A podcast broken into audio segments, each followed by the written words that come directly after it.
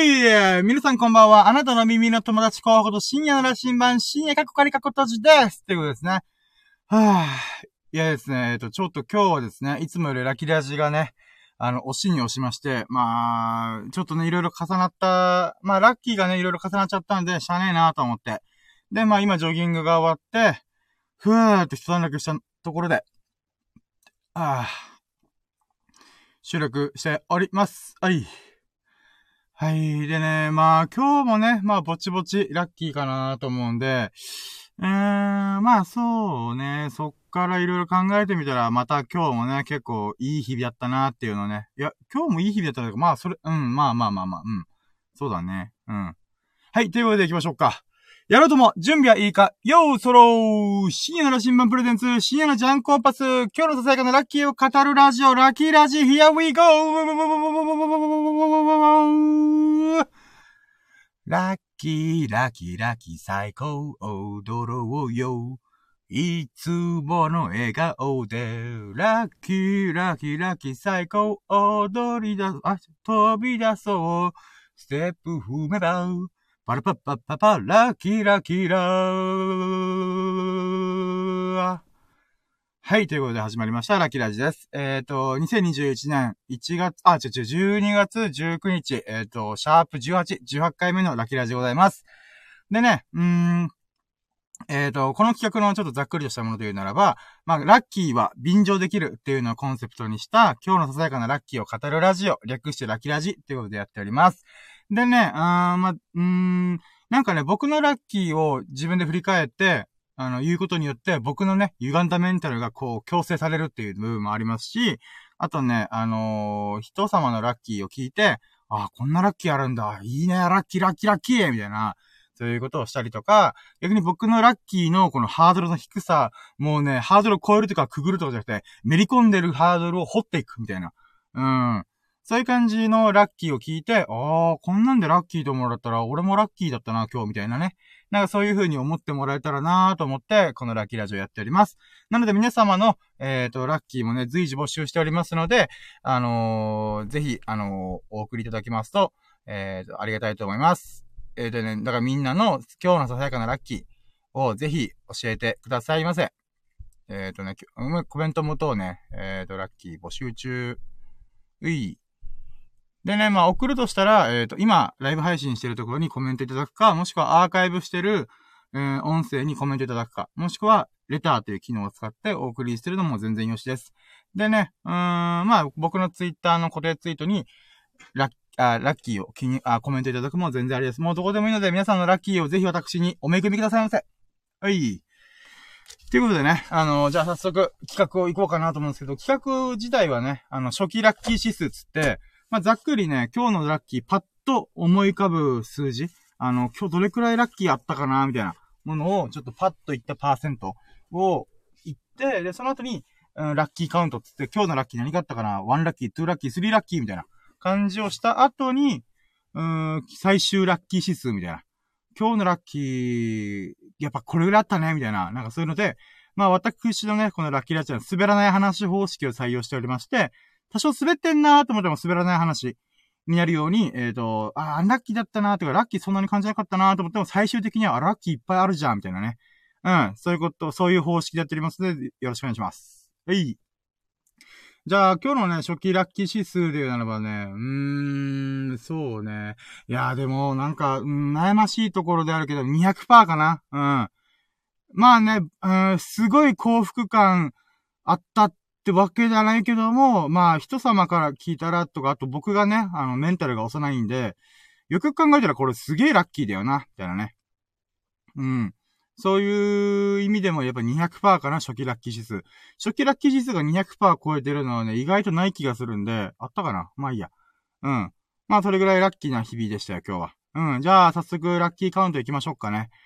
で、えーと、じゃあ今日朝起きてから結構バタバタしてたんですよね。で、なんでかっていうと、実は今日、まあ、えっ、ー、と、今も日が明けちゃったんですけど、昨日の段階で、あの、妹の結納式があったんですね。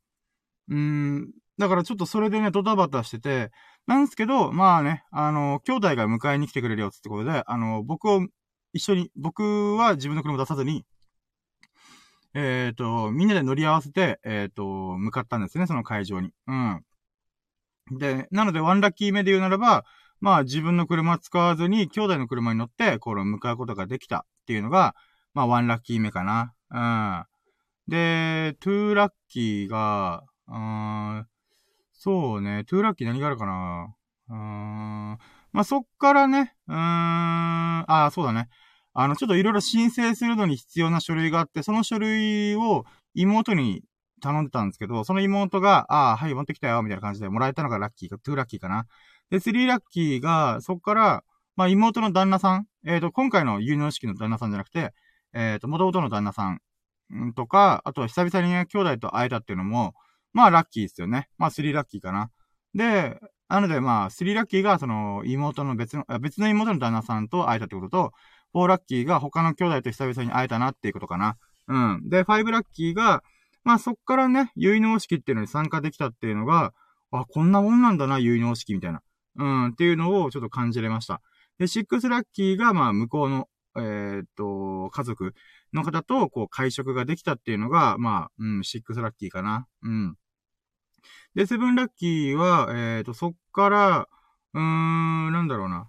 うーん、まあ、結納式ってことでね、なんか、ちょっと、ちょっとおごそかな感じかなと思ったけど、別にスマホで写真とか動画撮ってもいいよ、みたいな、ゆるい感じだったんで、あ、いいね、と思って、だから iPhone をフル活用して、うん、ずーっと動画回してました。うん。まあ、そういう経験できたのは結構良かったかなと思います。うん、これが今何ラッキーだ？ seven、six ラッキーかな？で、 seven ラッキーが、うーん、そうね。あ、違うか。これ今のは seven ラッキーかな？で、 eight ラッキーが、うーん、まあ妹がね、泣いて喜んでる姿を見ることがね、ほんと最近なかったんで、もうす、10年ぶりとかかな。じゃしたらないかもね。うん、そういうちょっとね、ああ、そっか、いい門出の日だったなーっていうのを、ちょっと自分もね、見聞きできることができた、あその場にいることができたんで、うん。それが8ラッキーかな。で、9ラッキーは、あ待って、今、8、まあいいかな、9ラッキーか。9ラッキーは、そうですね。まあそこのご飯がすげえ美味しかったかな。美味しかったっていうか、まあ、なんかこういうコース料理っていうんですかね。うん、そういうのがあんまり食べたことないんで、ああ、こういう感じなんだ、みたいな。なんかこう、いろんな小鉢があって、こうなんていうんですかね。僕のいつも食べてるような、ワンプレートでドッカ、ドカッとしたご飯っていうよりは、うーん、うーん、なんかこう、小鉢でこう、美味しい料理をつつきながら、種類豊富なコースを食べるみたいなね。あ、こういう感じなんだね、コース料理っていうね。というのがありましたかね。で、えっ、と、ナインラッキー、あ、今何、何ラッキー目だもう全然覚えてない。ナインラッキーが、うん、まあ、向こうのね、妹の、ゆ結納した妹の旦那さんになる人もね、いい人そうだったんで、それも良かったかな。うん。で、テンラッキーはね、これ急に反転するんだけども、なんかね、結納式ってやっぱ現代だと意味ないよなってちょっと思っちゃった。まあこれ別に妹のこの祝いを、祝いたい気持ちをどうこうってわけじゃなくて、僕が気づいたことなんですけど、あのね、結納式しましたって時に、まあ、なんか、ホテルでやったんですけど、なんかテーブルで、その、なんか会食みたいな感じだったんですけど、僕たち向こうの家族とほぼ喋ってないんですよ。僕たちっていうか、僕とか、あの、なんか別、また別の妹とかかな。で、なんでかなと思った時に、うーん、なんだろうな。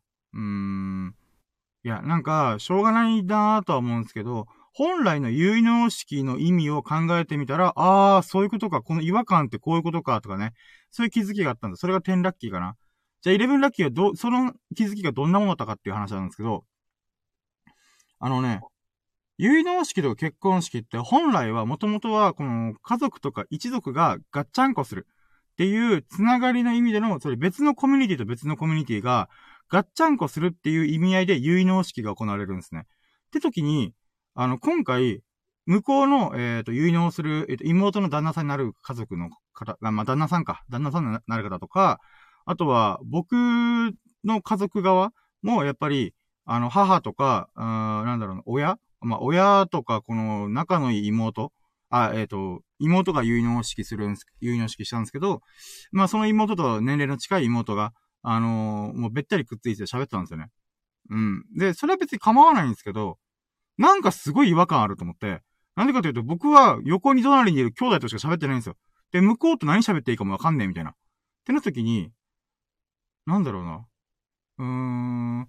なんか、こう、あ、まあ、ご飯食べてから、ちょっと、だん、えっ、ー、と、ええっ、ー、と、懇談会じゃないですけど、喋るのかなーと思ったら、飯食って、まあ、なんとか、なんていうんですかね。うん。まあ、会場の閉まる時間が、えっ、ー、と、あと30分ありますよ、みたいな。ってなった時に、なんか、その向こうの旦那さんが立ち上がって、じゃあ、そろそろ閉めましょうかね、みたいな。え？と思って、え？俺ら全く喋ってないし、会食しただけだぜ、みたいな。だから、会食じゃねえな、じゃない、あれ、た、ご飯食べただけだぜ、みたいな。って思ったんですよね。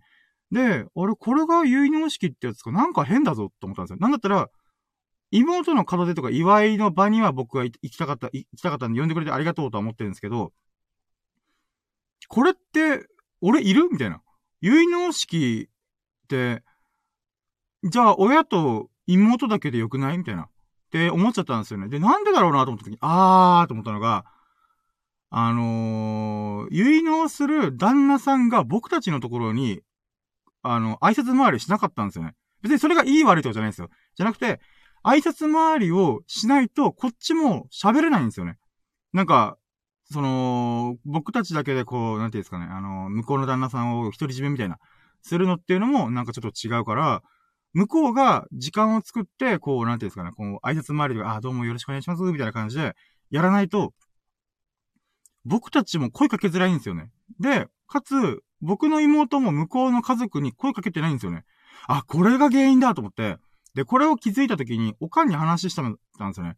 結納式ってさ、多分、今回見た形じゃないよねって言って、え？って言われて、あの、普通は多分、新郎新婦が、両家のお互いの兄弟とかに、あ、どうもよろしくお願いしますとか、あの、今後ともお付き合いよろしくお願いしますとか、多分、あのー、声かけるよねって、で、言って、あ、そうだよ、みたいな。おかんがその時気づいて、そう、おかんも結納式した時に、あの、おかんはおかんで、あの、旦那さん側の兄弟とか、おじさんとかに声かけて、あ、よろしくお願いします。で、僕の父ちゃんも父ちゃんで、おかん側の親族に、あの、声かけて、あ、どうもよろしくお願いします、みたいな。どうも、あの、まるまると申します、みたいな感じで、やってたらしいんですよね。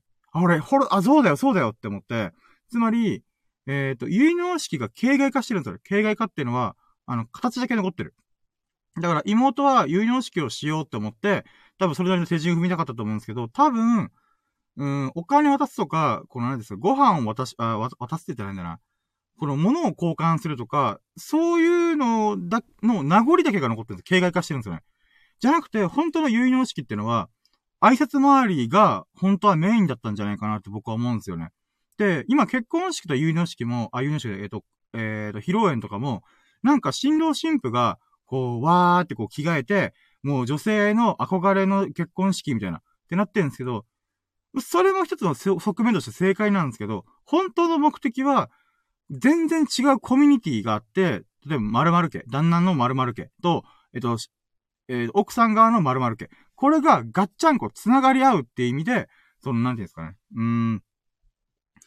なんだろう。この挨拶回りとかはするみたいな。だから、えっ、ー、と、披露宴っていうのもある意味、我、私はこういう人ですね、お見知りおきようとか、えっ、ー、と、女性が、私はこういう人です、よろしくお願いします、みたいな。っていうのを、まあ、披露する場ですよね。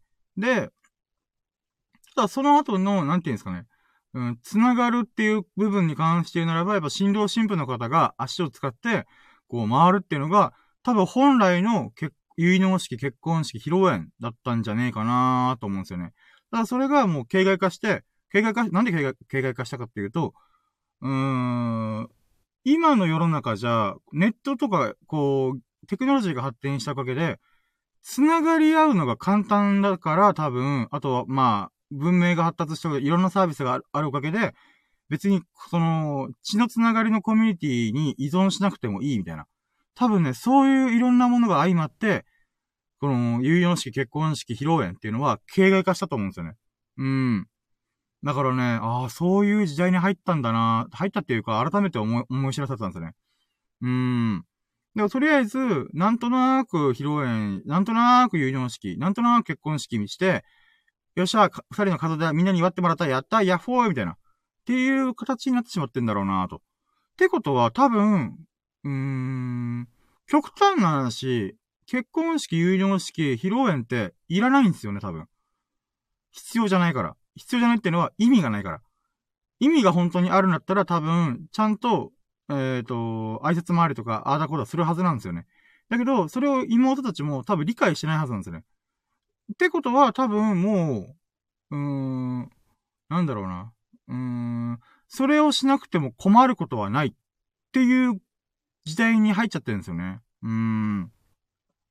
まあ寂しいかな。別に女性としてはそういう憧れがあるから、この白むく姿とか、こう、着物着てとか、そういう晴れの姿っていうものを、こう、披露する場としてしか機能してないみたいな。うん。だから多分、よく旦那さんとか結婚式についてあんまりピンと来てないとかあるんですけど、あれって、それはそうなんですよね。一昔前は自分が食いっぱぐれないために仕事をなんとか回すために、そういうコミュニティっていうのを繋がり合うっていうのをやらなきゃ絶対意味なかったんですよね。うん。だから、だけど、まあ、こう、見栄えのいい、ある意味、インスタ映えする部分だけが生き残って形骸化したのが、この結婚周りの式なんだなと、式典。もうぎ、本当は儀式だったはずなのに、それがもう、うーん、もう、なんだろうな。儀式ですらなくなっちゃったみたいな。うーん。っていうことなのかなって思い出した。うーん。まあ、それがね、まあ、別に、ね、妹の結婚とかを祝わないのかおめえっていう話じゃなくて、シンプルに、こう、なんていうんですか、人々の生活のこのスタイルっていうのが変わり始めてんだなっていうのを、なんかね、改めて感じさせれました。うーん。まあ、いい気づきだなと。だから僕はね、絶対もう結婚式あげねえなと思いましたね。結納式。まあ、まずね、結婚する相手がいねえじゃんって話もあるんですけど、うーん、そうですね。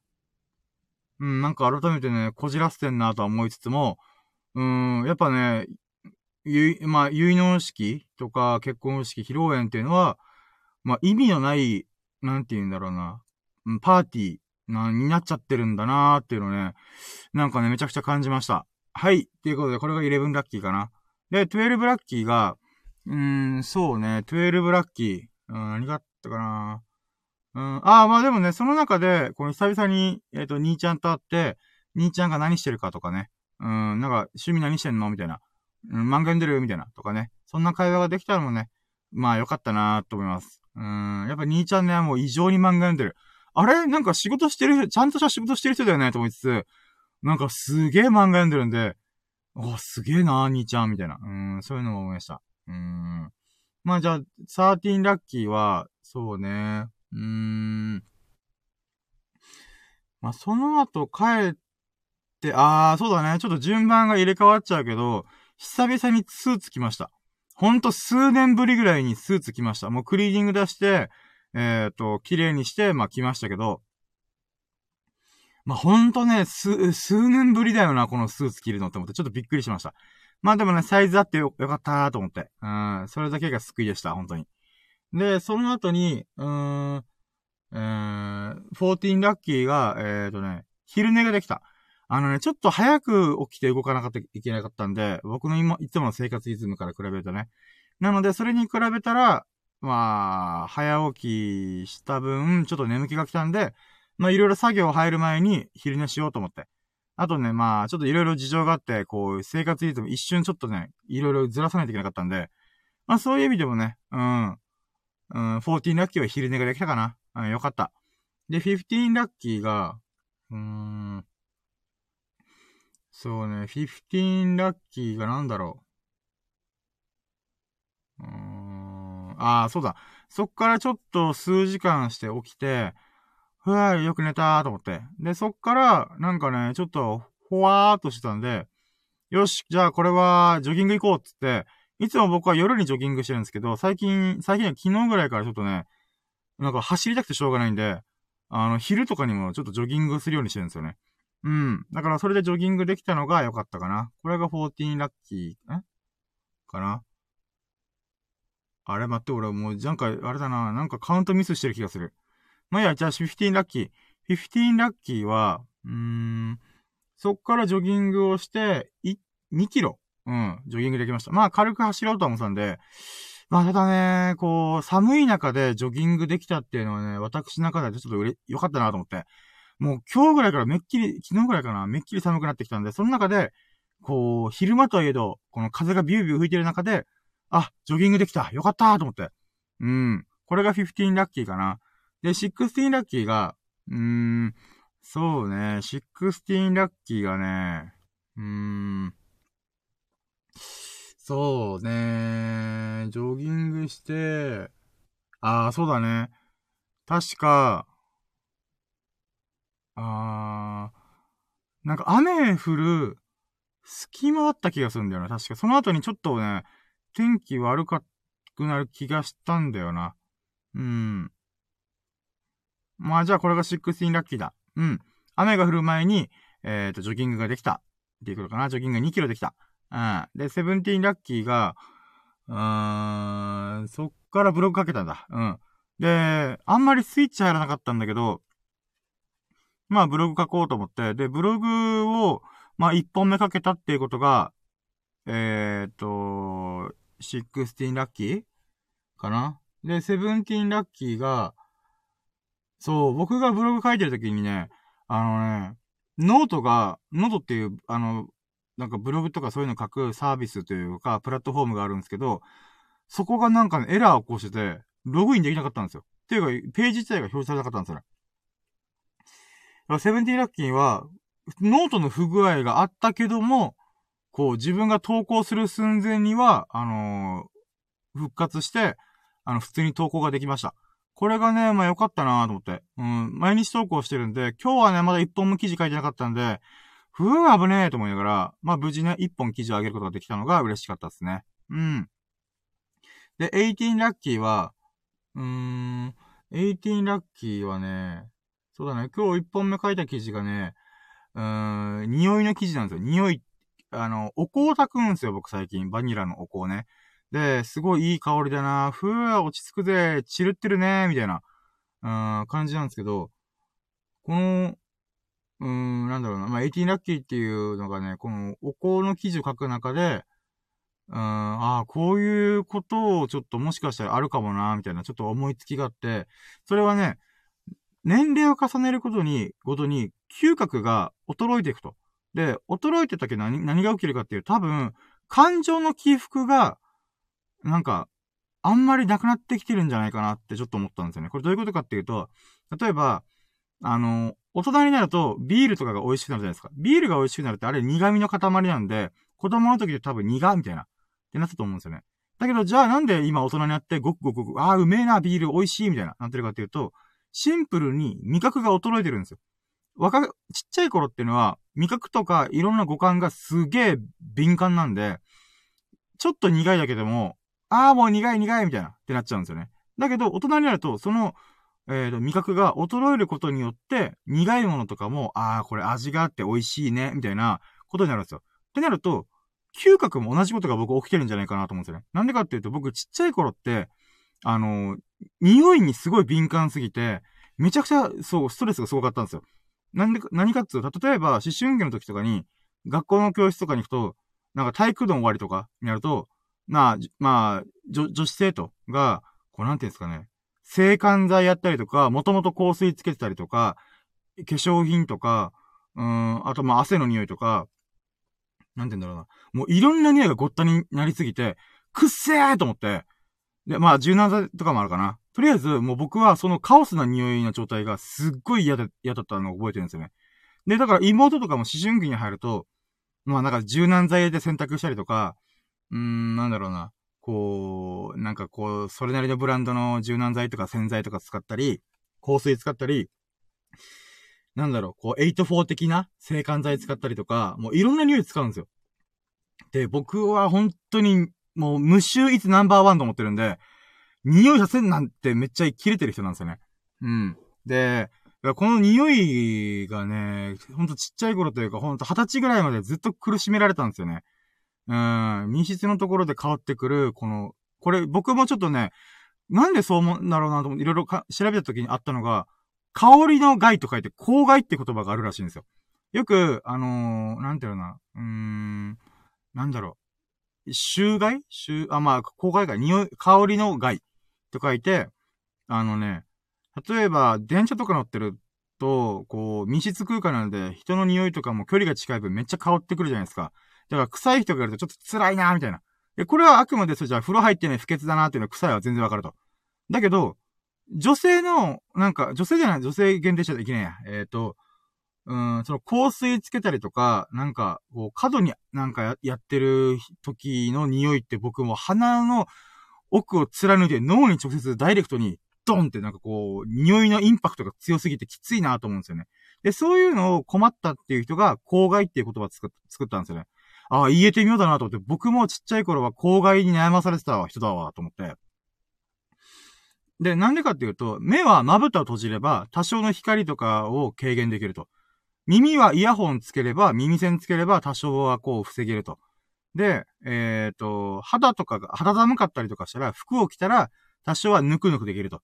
だけど、肌に関しては、鼻線突っ込むしかないんですよ。ティッシュ突っ込むしかないんですよね。もしくは自分の手で閉じるか。あの、この鼻をつまんでね。だけど、鼻って息する場所でもあるんで、口で口呼吸もできる。口呼吸って基本的には辛いんで、あの、口が乾燥したりとかね。とかもあるんで、基本的には鼻呼吸が一番便利なんですよ。だけども、その鼻を閉じるのは、この匂いがきついからといって、こう、ペッてこれ塞いじゃうと、もうなんか息苦しいわっていうことで、他の目、耳、肌と比べると、明らかに耳、目を、あ、耳じゃねえ、えっと、鼻を塞ぐ方が大変なんですよ。だから、口外っていうのは、香りの害と書いて口外っていうのは、もうダイレクトに鼻に来る害として結構、なんか、僕みたいなやつからすると、わかるなーみたいな。っていう感じなんですよ。で、話が戻って、その、嗅覚の、この僕の敏感だったものが、だんだんね、いつの間にか薄れたんですね。で、なんで薄れたんだろうと思った時に、ああ、そうか、味覚みたいに、あのー、衰えてんだなって思ったんですね。さっき言った通りに、このビールを飲んだら、苦味の塊じゃないですか。あれでちっちゃい頃飲んだらすげえ苦いと思ったけど、今はむしろその苦味がいいみたいな。ってことは、その苦味を、えっ、ー、と、感知するセンサーが味覚から、味覚が衰えてるんですよね。ってなると、嗅覚も同じことが起きてんじゃないかなと。実際僕も公害に悩まされる日々が薄れてったんで、ってことは、僕自身も、こう、衰えてんだなと。だけど、なんていうんですかね。じゃあ、劣れた結果何が起きるかっていう、多分、感情の起伏が収まってくんじゃねえかなって思ってるんですよね。これどういう、あまあ、またどういうことかっていうと、あのね、人間の五感の中で、嗅覚が一番感情に直結するんじゃないかって言われてるのがあって、なんでかっていうと、嗅覚って、こう、鼻から、この匂いの分子とか原子が、こう、ふわーってこう、入ってくるじゃないですか。入ってきたら、鼻の粘膜を通り抜けて、この脳のところに結構ね、刺激がドーンっていくらしいんですよ。で、その脳のところ、脳の、えっ、ー、と、どこに行くかって言ったら、扁桃体だったかなっていうところに行くらしいんです。で、この扁桃体がすげえ重要な器官で、何をつか、司ってる器官かっていうと、感情とか情動を司ってる器官らしいんですよ。ってなると、感情動くじゃん、みたいな。って僕は思うんですよね。で、感情が動く期間にダイレクトに行く匂いっていうのが、結構、なんて言うんですかね。衰えるってどういうことだろうと思った時に、多分ね、これ僕の仮説というか想像なんだけども、うーん、多分、喜びも苦しみも薄れていくんじゃないかなってちょっと思ってるんですよね。だから、これもだいぶぶっ飛んでる仮説なんですけど、だからこそ、多分ね、この、割とね、こう、年を重ねていくうちに、女性とって、アロマとかお香とか炊くじゃないですか。多分それに通じてるんじゃないかなっていうのをちょっと思ってるんですよね。だから僕はバニラの香りのお香を最近炊くなってるんですよね。まあ毎日とは言わないですけど、うん、まあまあ、ま、毎日かなほぼ毎日。炊くようにしてるんですよ。で、いい香りで、あー気持ちいいみたいな。うわー、チルってるね、今日みたいな。よっしゃ、じゃあ今日も頑張ろうみたいな。だからいい匂い嗅いで自分がお気に入りの匂いを嗅ぐことによって、いい感情の状態に扁桃体を通して、バチコーンとこう、ぶち上げて、よっしゃ、やんぞみたいな。っていうことをね、やり始めてるのかなーって思ってね。なんかそんな記事書きました。ふわー、説明長かった。ごめんなさい。まあこんな記事書け、書いたよっていう記事でした。これが18ラッキーかな。で、あ、というか、今、スタンド F の画面ちゃんと見ました。えーと、あ、これ我らがエビス様、秀樹さんですね。お疲れ様です。えーと、お疲れ、ただいま、今日最後の代行が終了しました。おー、お疲れ様です。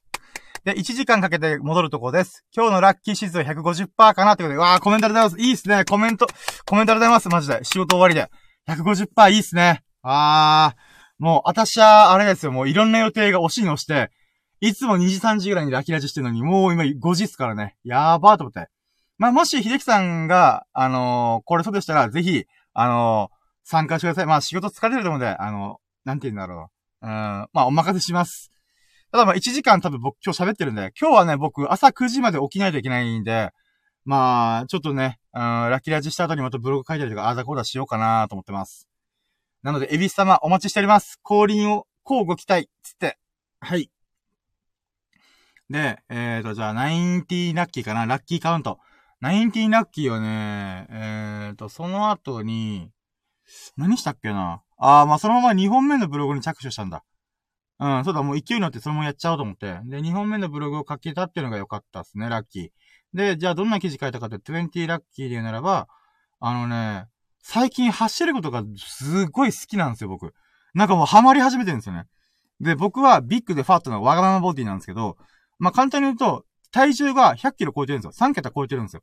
で、あのね、で、まあ、体重で言うならば、このダイエットを始めて、1ヶ月前ぐらいから始めたんですけど、106キロぐらいだったんですよ。で、106キロから今、102キロまで下がってるんですよ。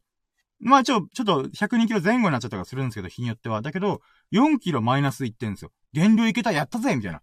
で、なった時に、あ、そっか。これ、あと2週間で今年が終わっちゃうけど、もう2週間切ってるけど、終わっちゃうけど、もう、100キロ切ったろうと、99.9キロいったろうと思って。だから今2キロのね、あの、ダイエットをなんとかなんとかやろうと思ってるんですよね。で、そうなってる中で、走ることがね、面白い、楽しいって思い始めたんですよ。もうね、ランニングハイなってるんですよ。ランニング、なんだろう。あ、ラ、なんだろう。えっ、ー、と、ブリッテル。ブリッテルっていうのかな。まあ、ハイな、最高、最高にハイな状態になってんぜ、みたいな。なんか、ジョジョのディオみたいな感じで。あ、じゃあ、最高にハイなってる、あ、ハイってやつだ、か。もう全然覚えてねえ。んで、うーん、あ、なんだっけ、あ、そう。で、ジョギング、あ、で、走ることが楽しいんで、うん、さっきちょっとラッキーの、ラッキーカウントの中で言ったのが、お昼に、ラ、えっ、ー、と、ジョギングした後に、また今日もジョギング行く、行ったんですよね。行ったっていうか、もう今行って、今ラッキーライ撮ってるんで、つまり、えー、走るのがやっぱ楽しくなってるんですよね。だから、えー、2本目の記事は走ることが楽しいぜ、最高だぜ、イェーイみたいな記事を書きました。あ、これが20ラッキーですかね。で、その中で書いてる中で思ったのが、あ、そうだよなと思うのが、継続するって僕、今まで本当にね、飽き性だったんで、なかなかね、定着しなかったんですけど、1年前に僕ノートでブログ書き始めてから、そっから約1年、まあ、休んでる期間もありましたけども、あの、継続して記事を書くようになってるんですよね。で、なんでだろうなと思って、また今回もジョギングが楽しくなってる。走るの楽しいって思ってるってなんでだろうなと時に、やっぱ楽しいからなんですよね。で、楽しいって、ちょっとふわふわしてて、もっと踏み込むと、気持ちいいんですよ。気持ちいいじゃあもっと踏み込むと快楽なんですよね。で、快楽もっと踏み込む何かっていうと、自分の脳みそに今まで体験したことのない刺激が、バッシャーンってこう、こう、電気信号が流れてる状態。で、僕は今まで、さ、まあ、30代前半ぐらいなんですけど、あのー、まあ、本当に運動嫌いだったんですよね。で、運動嫌いゆえに、私はビッグでファットのワガマンボディ106キロです。イエーイみたいな。っていう感じだったんですけど、そっから今、あのー、ジョギング始めたきっかけが、スケボー乗りたいと思ったんですよね。スケボー乗りたいどうしても乗りたいお願い乗ら乗らしてみたいな感じで、今、そのスケボーにハマってるんですね。だけど、やっぱこのビッグでファットのワガママボディじゃ乗れないんですよね。だったらもう痩せるしかないと思って、ジョギングを始めたって感じなんですよね。まあもちろんスケボーに乗るのに必要な、あの、軽い体重、軽い体重っていうか、ほどほどの体重と、えっ、ー、と、その体重を支える筋力と、えっ、ー、と、バランスを取る柔軟性。この3つが必要なんですけど、どれも僕は兼ね備えてないんで、この3つを兼ね備えるなんだろうと思った時に、ジョギングだと思って。ジョギングで足腰の体力、筋力をつけつつ、えっ、ー、と、全身の、この、なんていうんですかね。えっ、と、体、体重で脂肪を落として、かつ柔軟性は、その前後にストレッチを必ずしようとかね。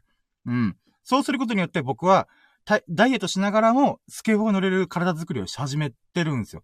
で、その結果4キロ痩せて、マジかみたいな。あと2キロいけば、100キロ切るぜみたいな。数年ぶりに100キロ切るぞ、多いみたいな。っていうね。まあそういう喜びがあったんですよね。で、それに全部、こう、土台にあるのが気持ちよさ、快楽なんですよね。で、それが、まあ、なんだろうな。うーん。あ、てかコメント来てますね。あ、ごめんなさい。全然見てなかった。あ、えっ、ー、と、16夜さん。16夜、12月19日日曜日。11月16日。あ、ごめん。まあ、そうです。16夜さん。月曜ジャンク系ってコメントありがとうございます。で、オリンピックの影響ってコメントもあります。あ、えっ、ー、と、それで言うんでしたら、私、オリンピック全く見てないんですよ。開会式、閉会式すら見て、見てなくて、ま、まず、な、なぜならば、運動嫌いだからなんですよね。で、運動嫌いゆえに、スポーツを全く分かってなくて、だからスケボーがオリンピックの新種目としてなるよって言われても、へえー、みたいな。だから全くオリンピック関係なくて、オリンピック終わった後に、終わった後っていうか、11月 ?11 月にたまたまスケボーを拾ったんですよ。拾ったっていうのは、ゴミ捨て場に普通に捨てられてたんですよね。で、散歩してる時に、あれ？ゴミ捨て場にスケボー捨てられてんじゃんみたいな。まあそういうなんかよくいろいろ置かれてるとこ、場所があって、あれ？ってことは捨てられてるってことは、使っちゃおうと。どうせ捨てられて、で、ね、確かにボロボロだったんですよね。あ、じゃあ、でもこれを、ヤスリかけていろいろやったら、絵描ける、え、絵が描けるなと思ったんですよね。で、僕、なんか知らないんですけど、スケボーに絵を描きたかったんですよ、ずっと。で、あ、これいいなと思って、で、下地材で、ジェス、あの、ジェストっていう下地材で、こう、白いでバーって塗って、もうね、ホイールとかもどうせ乗らねえだろうと思って、もうね、絵の具たんまり使って、もう、金具の部分とか全部一回ばらして、で、それでもう一回組み直したんですね。で、まあ、作ってすげえ気に入ってるスケボーができたと。だけど、乗りたいって思ったんですよね。あの、本当は、絵描くだけで終わらすつもりだったのが、あ、せっかく作んだったんだったら、乗りたいなと。で、まあ、乗るためにはさっき言った通りに、あの、体重痩せなきゃいけない、筋力つけなきゃいけない柔軟性が必要ってことで、今に至るみたいな感じなんですよね。うーん。なので、まあ、まあで、しかもこのスケボーがなんか捨てられた理由もちょっとわかるんですよ。ボロボロだったっていうのと、あと子供向け、子供用だったんですよ。子供用のちっちゃいやつだったんで、あ、これ大人の僕が乗っちゃいけないやつだと思って、まあでもね、一応大人も乗れるよみたいな感じで調べたら書かれてたんで、あー、まあ確かに頑張るか、みたいな。まあね、ちょボロボロだったんで、確かに乗り心地はちょっとそんなに良くないんですけど、まあね、初心者の練習用としてね、あの、まあまあ、一回これで乗ってみてから、いろいろ考えようと思って。まあ、で、ごめんなさい、話だ、脱線しちゃってすいません。えーと、そう。なので、まあ、気持ちよさっていうのが継続することの、なんか、一番土台の中にあるやつだなって思うんですよね。だから快楽、脳に刺激がどれだけあるかみたいな。で、僕はね、今この走ってる部分で言うならば、もう、なんか、アドレナリンというか、ドーパミンっていうんですかね。もう何でもいいからとりあえず気持ちいいわ、今走って気持ちいいみたいな。自分がこの、なんていうんですか、1ヶ月前は、もう、よちよちしか走れなかったのに、今割と、うん、軽快に走れてるんですよ。まあ、その、その時に比べたらね。で、その時1ヶ月前じゃあどんな走りしてたかというと、ほんと歩くスピードと同じスピードで走ったんですよ。もうほんと逆にきつくない？それみたいな。だけど、それ以上に、このスピードアップができなかったんで、あー、どうしようどうしようどうしようみたいな。って思ったんですけど、続けてみるもんなんですよ。本当に週4から週6のペースで、コツコツコツコツ2キロぐらい走ってたんですよ。そしたら、今はね、今日5キロ走った合計。嘘だろうと思う、思うぐらい伸びてるんですよ、この運動能力が。だからね、楽しいと思って。だけど、まあ、このビッグでファットのわがままボディなんで、怪我するのが一番怖い。怪我した時って痛いじゃないですか。痛みって人の心を簡単に折るんですよね。それは、もちろん大病を患ったりとか色々あるとは思うんですけど、でも歯の痛みでも、この足の痛みでも、痛みを感じるときって人の心ってめちゃくちゃボロボロになるんですよね。だからこそ、えっ、ー、と、ちゃんと、うーん、なんだろうな。うーん、な、なんだろう。ちゃんと、こう、怪我をしないように気をつけないとな、みたいな。うーん、なんかそういうのをね、ちょっと、うーん、あ、なんかコメントあります。あ、16屋さん、16屋さん、ありがとうございます。伸びてるねってコメントが、の、伸びてる？伸びてるってなんだろう？あ、あ、まあ、まあ、まあ、まあ、はい、ごめんなさい、ちょっと、はい。そうですね。え、待って、今何の話したっけ？えっ、ー、と、やばい、だ、話が脱線脱線か、重ねて何の話をしようとしてたんだっけな？えっ、ー、と、ジョギングして、あ、そう、ジョギングが楽しいんだっていう話だ。うん。そうだ、そうだ。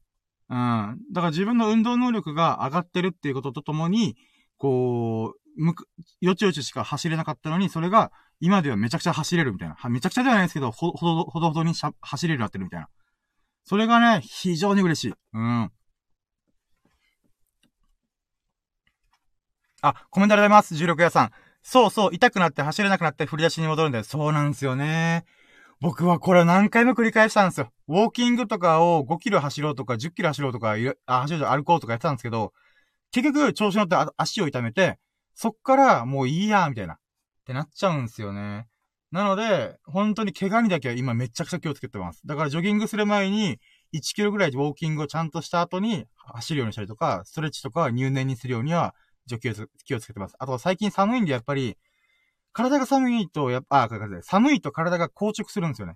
するとやっぱり痛くなる確率が上がるなっていうのもこの1ヶ月で学んだんで、そういう意味でもね、うん、やっぱね、うん、なんだろう、今、この、いい感じで体重も痩せ始めて、運動能力も上がってるっていう、この波に乗るしかねえと思って、うん、だからね、そういう記事を書きました。もうやるやるなら今しかねえし、こう継続するのは、まあ、うん、楽しみの部分、楽しいというか快楽のところがすごい大きいよね、みたいな。うん。だからね、なんかそういう記事を自分で振り返りながら書けたことがね、ちょっと嬉しかったなと思います。で、え、今20個目かな ?20 ラッキーかな？で、21ラッキーが、はい、ブログ書きました。じゃあ今からジョギング行きますせみたいな。ってなった時に、ちょうど出かけるぜってスマホバッて見た瞬間に電話がかかってきたんですよ。それが1時ぐらいだったんですよ。え、1時？みたいな。1時に電話かけてくる人誰がいるの？と思ったら、あの、僕が最近よく遊んでる友人なんですよ。で、その友人が今飲んでるからこれない？って言われて、ああ、あ、ん、あ、と思って、ちょっと一瞬迷ったんですけど、あ、でも、僕、別に、いっか、と思って、その代わり、僕、その後ジョギングするし、かつ、ラキラジも撮る予定だったんで、あのー、多分ね、えー、店の前に路中ちょっと一瞬だけして、そっから、まあ、行って10分15分、うん、まあ、30分かな、みたいな。って言って、ああいう全然来て来て来て、みたいな。今ね、同級生とかが懐かしいメンツで揃ってるから、あの、深夜も来てさ、みたいな。あ、じゃあ行くよ、つって、まあ、バーって車飛ばして、16さん、コメントありがとうございます。1時から走りに行くの？ってことで。そうなんですよ。僕1時2時ぐらいから走りに行くんですよ。なぜかっていうと、生活リズムが一般の人と真逆なんですよね、今。まあ、僕本当に夜型人間なんですよね。うーん。そうなんですよね。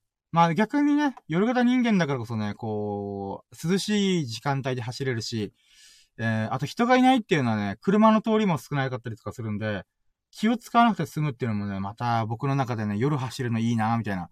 まあまあ、そんな感じなんですよね。コメントありがとうございます。で、まあ、そっか、20、え ?21 ラッキーか。は、友人から、えー、っと、その、飲みの誘いがあったっていう、誘いがあったことだけど僕はラッキーと思うんで、やっとありがとうと思って、それが21ラッキーで、うん。まあ、22ラッキーが、まあ僕が即断即決で、よし、行くっつって、で、まあ30分だけでもいいから行くよ、つって、で、まあね、その場でまあ、車も、で運転して向かうんで、飲めない、飲むつもりもなかったんで、本当にね、あの、ウーロン茶一杯とか、もしくは、ほんと10分15分だけでいいかな、とか言って行ったんですよね。で、23ラッキーは実際そこに行って、まあ、懐かしいメンツというか、てか僕ね、ほんと、人の顔と名前覚えるのが苦手すぎるんで、なんかその人が何をやってるかだったらめっちゃ覚えてるんですけど、その人の名前と顔がね、ほんとやばいぐらい忘れてて、だからね、同級生って言われても、久々すぎて、え、だ、だ、これ誰だっけ？みたいな。で、俺のこと覚えてるとか、まあ、この深夜のこと覚えてるって言っても、ああ、もちろんもちろん。で、僕はね、今顔出ししてないんですけど、忘れられない顔してるんですよ。初めて見た人は絶対僕の顔を確実に覚える、僕の名前も覚えるっていう特性を持ってるんで、あのー、逆のパターンだときついんですよね。僕の顔は一発で覚えられるのに、僕は人のこと一発で覚えられないんで、え、俺のこと覚えてないのみたいな。ちょっと一瞬気まずい空気が流れたんですよね。あ、まあ、だけど、まあ、しょうがないよね。なんだ、十何年ぶりに会うんだしね、みたいな。ではあったんですけど、じゃあ、トゥンジスラッキーは、その中で、デザイナーの友人に、あ、友人同級生に出会えたんですよ。で、僕は、えっ、ー、と、今デザイナーやってないんですけど、ちょっと前までデザイナーやってたんですよね。で、まあ、いろいろね、思うことがあって、ちょっと一旦、その職から外れたんですけど、うーん。でもね、その人はね、その同級生は10年ぐらいデザイナーの仕事やってて、で、しかも僕が勤めてる職場にちょっと関連する人だったんですよ。あ、16さんコメントありがとうございます。忘れない顔、犯罪に不向き。いや、ほんとそうなんですよ。僕、絶対、この代わりピンときたらっていうのに出た瞬間に、もう100%捕まる自信ありますからね。逃げ切る自信がないです。うーん。そうなんですよね。ほんとね、ありがたいことであるんですけど、まあ、なかなかね、うーん。こっちが覚えてないっていうのが、気まずいっていうね。うーん。まあね、そんな、この、吸ったもんだもありながらも、こう、そのデザイナーの友人、友人って同級生か、と出会って、で、それで、こう、ああだこうだ、聞けたっていうのが、23ラッキーかな。うん。やっぱりね、僕が気にしてたデザイナーってこういう感じあるよね、とか、こういう企業体系だと、企業体系というか、仕組みか。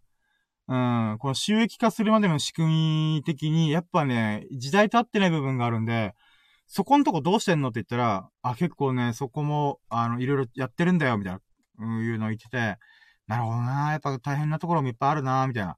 うん。まあ、だけどね、その友人もね、もうそろそろ結婚するってことでしたんで、おい、いいね、みたいな。なんでかっていうと、この、企業風土というか、こう、抜本的ななんか、いろいろ改革があったらしくて、社内で。で、そのおかげで、あの、結婚を見据えてもいいかな、みたいな思えたらしいんで、それはすごい良かったなと思って。なんかそういうね、話も聞けたのが、23ラッキーかな。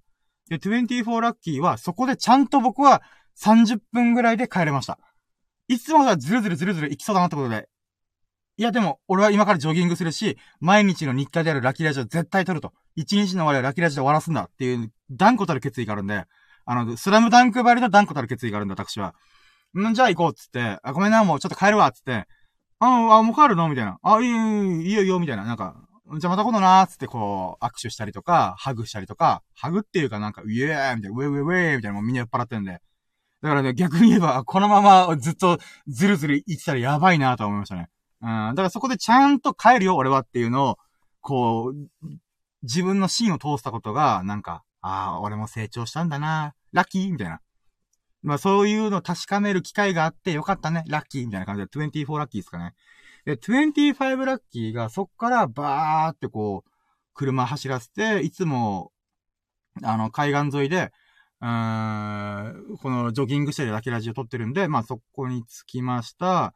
で、えっ、ー、と、25か次は。25ラッキー、あ、そうだ、25ラッキーが、まあジョギングができましたと。うん。まあ、それがまずジョギング、まあ、良かったです。と。で、走った距離が、えっ、ー、と、3キロか。うん。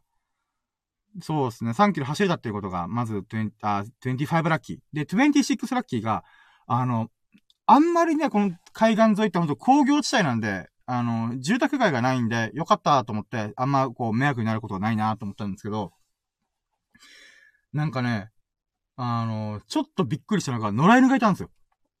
で、野良犬がね、ちょうど僕が来た瞬間に、タタタタタタって走ったんで、怖えと思って、僕ね、ワンちゃん好きなんですけど、野良犬だけがちょっと昔噛まれたこともあるトラウマもあるんで、いやー、ちょっとな、野良犬はきついな、狂犬病とかなんか伝染病あったら怖いと思って、どうしようと思ったら、ちょうど僕が海岸沿いに着いた瞬間に、その野良犬がバーってどっか行っちゃったんですよね。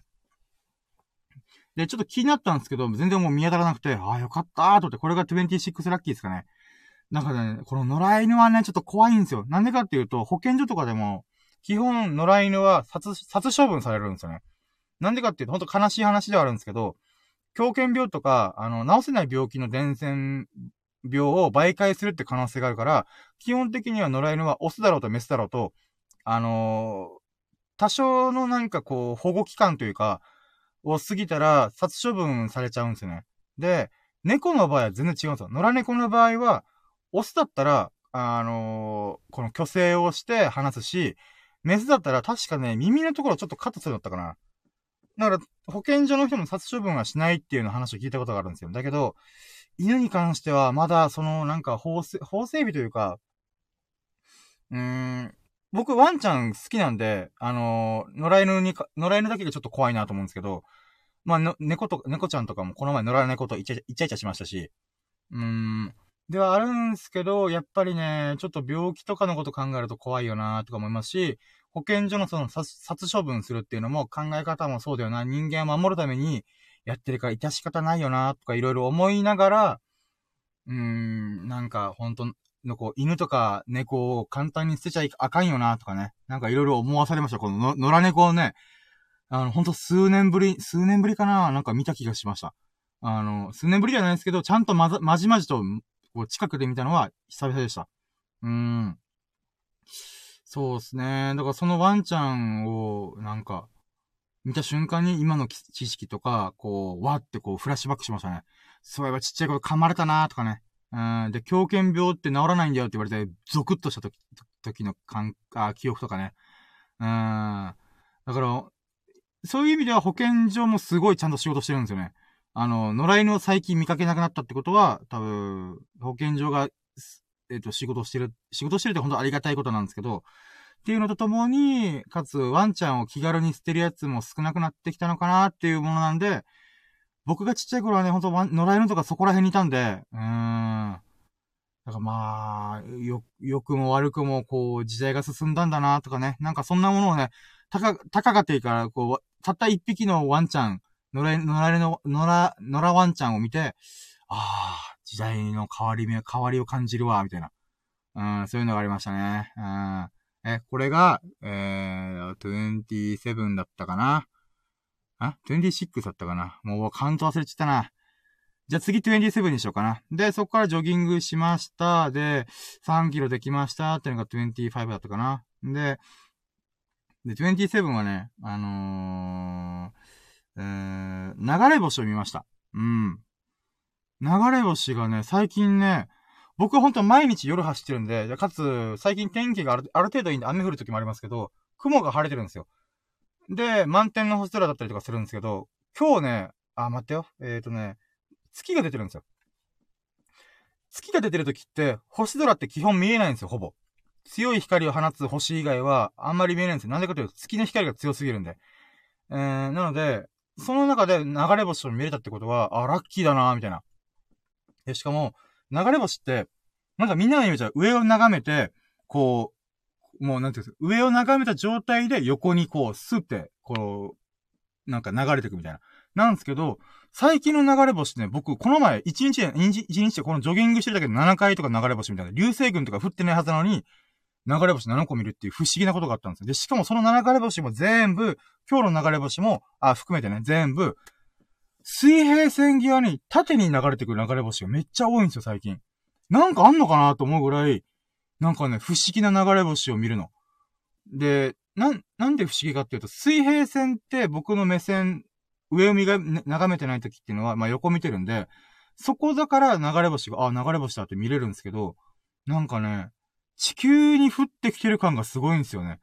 まあ、結局大気圏で燃え尽きるのは分かってる。ほぼ燃え、ほぼほぼのものは燃え尽きるって分かってるんですけど、それ含めても、なんか、うーん、数日前に7個の流れ星を一気に見たりとか、今日も、この、今日って満月の一歩手前なんですよ。えっ、ー、と、明日満月なんですけど、そんなにこの明るさが半端ない時に、なんて言うんですかね、流れ星が見れるぐらいの、この明るい光を放つっていうことがね、なんかあんのかなみたいなね。まあ、特に僕は天文学者でもないんでちょっとわかんないですけど、なんか不思議なものを見たなーっていうラッキーが、えーと、ありました。これが27かな。で、28がさっきからその話の中で言っちゃってる、あの、月を仰ぎながらジョギングができたっていうのが嬉しいです。で、なんでかっていうと、あの、ほんと毎日やってるとわかるんですよね。あ、16夜さんあれだ、双子座流星群だったじゃないですか。あ、そうなんですかね。双子座流星群なのか。いや、なんかね、この7個目、7個の流れ星見たときって、なんかこの天体観測アプリ僕入れてるんで、見たんですけど、双子座から流星群っていうのが書かれてなかったんですよね。え？なんでだろうとか、流、なんか、獅子座、獅子座流星群とかね。なんでも流星群があるは、あるかなとか、そういうのも書かれるんですよ。だけど、その時に双子座流星群って書かれてなくて、え、なんで？みたいな。だから今日も、なんかその不思議な流れ星なのかなみたいな。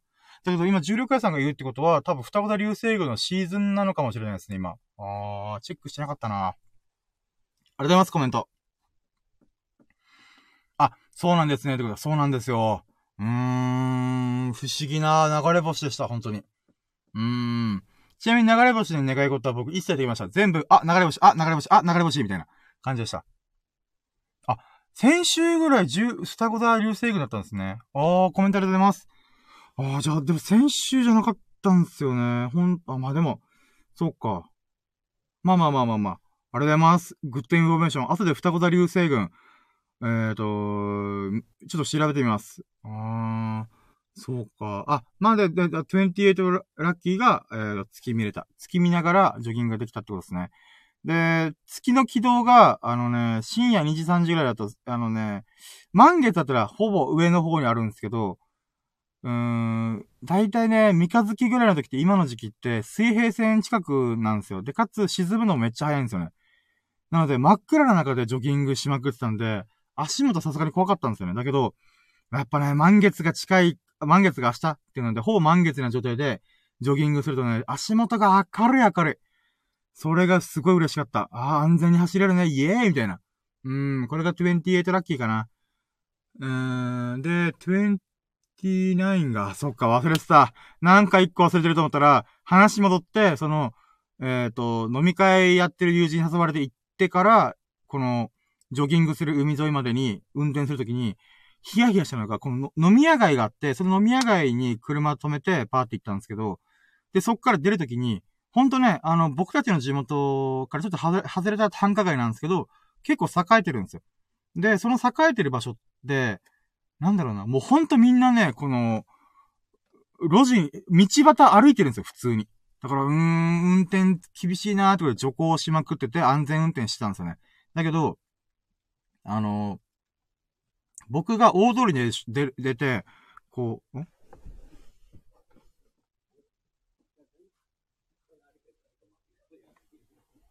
あ、ごめんなさい。今ちょっとね、海、海沿いで、あの、えっ、ー、と、散歩してるおじちゃんおばちゃんが、なんかこっち見てて、あ、危ないかなと、危ない、危ないやつなんです。危ないやつですよね。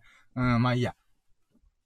あ、そう、29ラッキーが、えっ、ー、とね、その飲み屋街から徐行しながらちゃんと安全運転で進んでて、で、じゃあいざ大通りに行くぞって言って、この大通りの信号を待ってたんですよね。で、そっから車を右折しながら大通りに入りました。やったーと思ったら、まさかの僕の目の前が覆面パトカーだったんですよ。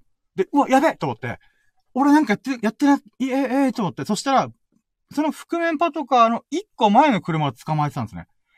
おーと思って。で、なんで今、おーって思ったかって言うと、僕、なんかこの人通りがあまりにも多すぎたって、この、あ、お、てかもうシンプルに忘れてました。あの、ここは僕申し訳ないなと思うんですけど、ルームミラー、ルームミラーというかサイドミラーをちゃんと開けてなかったんですよね。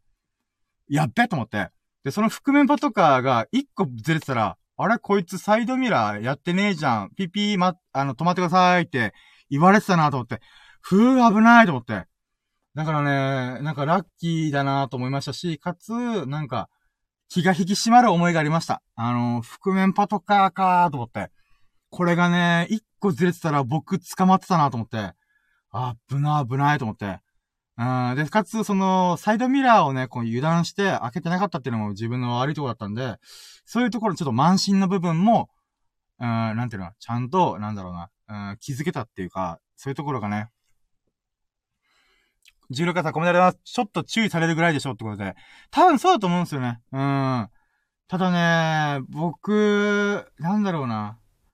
うーん、まあ、そうね。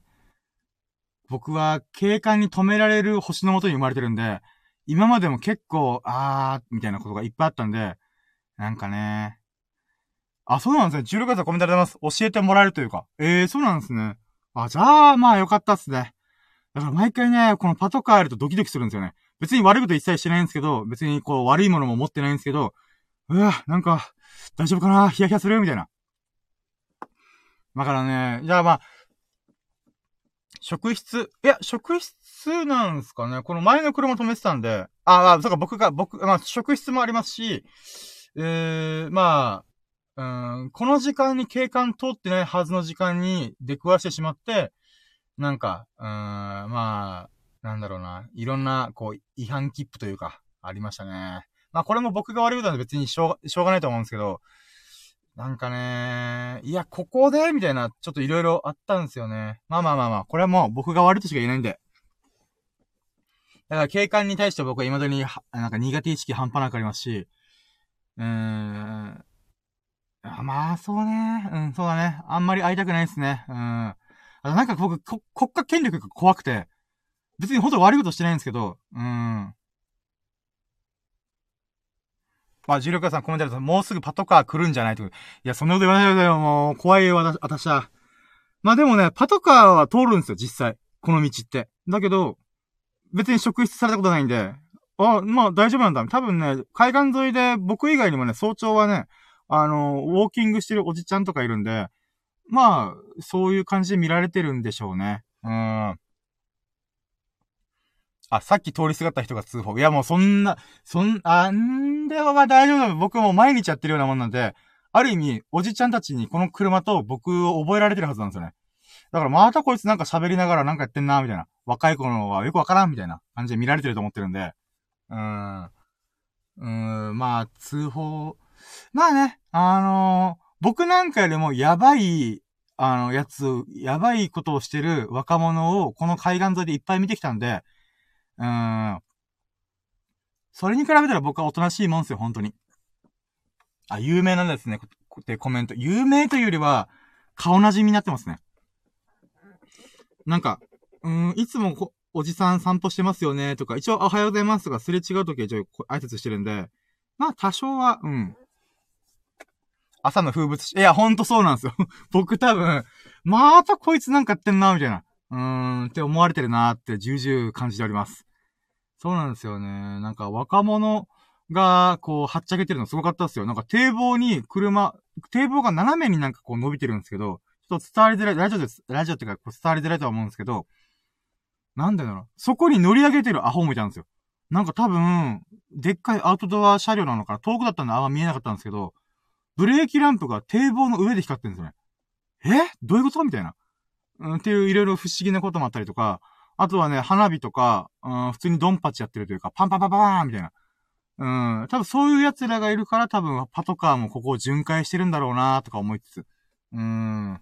その度になんか、ドキドキしながら、別に悪いことを全くしてないのに関わらず。うん。ってことありましたね。あ、待ってよ。えっ、ー、と、29がまん、まあ、月が見れて、20、あ、あ、じゃあ28が月で、29がそうか。あの、僕の1個前が覆面パトカーだったっていう。うん。うわ、危ないと思って。で、話戻ってジョギング、そうね、ジョギングできたよかった。他になんかあった気がするけどな。また忘れちゃったな。うーん、何があったかななんだろう。13ラッキーね。13ラッキー。なんか30行きたいよね。行くんだったら30ね。30行きたいけど何があるだろう？うーん。13、13、うーん。まあそうね。忘れてた気がするけど、まあ、時系列順年なら、まずラキラジができた。うん。これがね、もう毎日毎日やって、今18回目。いやー、続けられてるよ、僕は。うん、習慣化できてる。まあ、あと喋るのが楽しいしね。うん。そういう意味ではそれが13ラッキーかな。で、31、31も行きたいね。31アイスみたいな感じで、31も行きたいね。あ、でもいっぱいあるじゃん。そう、ラッキーラジした時点でもういっぱいあるや。あのー、まず、あの、我らが、エビス様、秀樹さんがコメントくれました。やったぜ、ラッキー。えー、秀樹さんはね、いつも僕のラジオに飛び込みゲストで来てくれて、あの、僕がいつも大体この時間で、ここで、あの、ラッキーラジ撮ったりとかジョギングしてるっていうのも分かってるんで、仕事終わりに、調子どうよみたいな感じで、あの、来てくれるんですよね。あー、それがいつもありがたいです、本当に。だから、まあ、今日来てくれるかどうかわかんないですけど、コメントくれたんで、ありがとうございますと思って。うん。それがラッキーかな。それ13だな。で、132ラッキーが、もう今ね、16屋さんがね、僕のこのラッキーラジオ聞いてコメント打ってくれることで私は嬉しいですよ。あー、ラッキーです。100フォアです。これもね、予定が立て込んで、時間がずれたおかげで、あの、この時間にラッキーラジオしるできるんで、いつもだったら2時3時とかなるんで、だからちょっと時間ずれたら16夜さんも多分聞いてない可能性もあったんで、わあ、よかったと思って。うん。だからそこが13-2ラッキーかな。うん。で、今に至るって感じなんで、まあ、13-3ラッキー、これからの予告で言うならば、うーん、まあ、本当はいつもラッキーライジ撮った後に、ふぅ、一日終わった、やったぜーって言って、寝るんすけど、今日はね、事情があって、朝9時まで起きてないといけないんで、うーん、あと1本ぐらい記事書こうかなーと思ってるぐらいですかね。うん、本当はね、ラッキーラジやった後に、ふわ、寝るぞってやりたいんですけど、まあ、それはちょっとしょうがないんで予定が入っちゃったんで。うん。なので今日はオールナイトですね。はい。あ、そっか、オールナイトも久々、あ、久々じゃねえや。全然やってるや。この時間帯に生活リズムずれてんだから。あまあまあまあまあ。そうですね。そんなもんかな。133ラッキーはブログが、3本目のブログが起きてる間にあと1本書けそうかな。うん。これは、あの、確定ラ確定というか、うーん、まあそうだね。これから自分が確定しに行くラッキーかな。一旦、まあ33ラッキー、さ、え ?133 ラッキーか。あー、かなあー、そうねー13、4、あ、13、3ラッキーか。そうっすね。あとは、エビス様が降臨してくれるかどうかで、13、5に突入するか、確変状態に入るかって感じですかね。うん。こんなもんか。よし、じゃあ、最終ラッキー指数。今日のラッキー指数。まあ、最終ではないけど、最、あとブログ1本書くし。うーん。初期ラッキー指数はね、200%超えてたから、今振り返ってみたら、やっぱね、ラッキーいっぱい転がってんすよね。自分がちゃんと意識できてないだけで、18回もやってたらね、もう振り返る力強いし、何回も同じこと言うしね。うん。天気がいいことすらもラッキー感じれるしね。うん。あ、天気がいいこと言ってなかったな。んじゃあ、13-4だ。13-4ラッキーだ。うん、今日はね、あー、でもそうだよ。そう、天気がいいことがすごい素晴らしかった今日。言ってなかったよ。今日ね、妹の結納式があったから、うーん、まあ、それ自体もすげえラッキーだし、うーん、かつね、昨日あたりから天気悪かったんですよね。だけどね、お昼めっちゃ晴れてて、よかったーと思って、こう、日光がね、こう、アマ、アマテラスがね、こう、ピカーってこう、雨土を照らしてる中で、こう、結納式を挙げられたってことは、ああ、それはラッキーだったよなと。だから、いつもね、天気がいいっていうラッキーはカウントしたりしなかったりしてますけど、今日はね、間違いなく天気が良くて、ラッキーだった。うーん。だからね、雨降ってること天気わ、天気悪いじゃんって言うと、なんかアンラッキーっぽくなるからあれだったけど、うーん、今日はね、うん、絶対晴れてほしかった日に晴れて、晴れてくれたんで、かつその後にジョギングも流れ星も、満月、満月じゃないけど、月も仰ぎながらジョギングできたんで、うーん、そういう意味では本当にね、うん、天気いいって最高。うん、13 4ラッキーかな。うん。うーん。そうだね。よし、じゃあ、やっと最終ラッキー指数出すか。最初が200%だったから、あー、でもななんかね、今ね、いつもの日々日常の感じだったけど、妹の結納式っていう、この、まあ、妹が、あのー、残念なことにならなければ、一生に一回しかないであろう結納式に参加できたっていうこと自体が、とんでもねラッキーな気がするんで、あー、そうね、今噛み締めてる、やっと。うーん。しかも、もともとね、その結納式以外にもラッキーがてんこ盛りなんで、そういう意味では、うーん、あー、でもそうだな、1000%だな。これはもう1000%言っていいや。結婚式とか、もちろん他の妹とか兄弟の結納式とか結婚式もあると思うけど、結納式やらないこともあるんで、そうね。うん。あれてか待って考えたら俺、あれだ、結納式に参加するの人生初かも。おじさんとか、おばさんの結納式とかも参加そうなったらそれ135だな。ああ、じゃあ1000%だ。ああ、ガバガバだけど。ガバガバだけど私はこ、今日のラッキー指数1000%だわ。1000%、1000%言いづらいな。まあいいや。うん。そうだね。もっと言ってもいいかも。1万パーセントか。でもまあ、行き過ぎるとちょっとあれだから。でも、行き、行き過ぎていいんだよな。今ね、聞いてる人困ってると思いますよね。あの、別に1000だろうが1万だろうがどっちでもいいだろうと思ってるし、まず100%じゃねえんだ、みたいな。うーん、そうなんですよ。ラッキーはね、あの、上限ないんで、天井ないんで、青天井ってやつなんで、うん。自分がどれだけ幸せだなとか、ラッキーだなって感じられたかどうかなんで、あー、そうだよな。妹が結納したんだよな。